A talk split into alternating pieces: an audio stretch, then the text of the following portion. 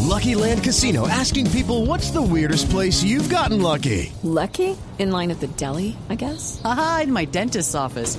More than once, actually. Do I have to say? Yes, you do. In the car before my kids' PTA meeting. Really? Yes. Excuse me, what's the weirdest place you've gotten lucky? I never win and tell. Well, there you have it. You can get lucky anywhere playing at LuckyLandSlots.com. Play for free right now. Are you feeling lucky? No purchase necessary. Void where prohibited by law. 18 plus. Terms and conditions apply. See website for details.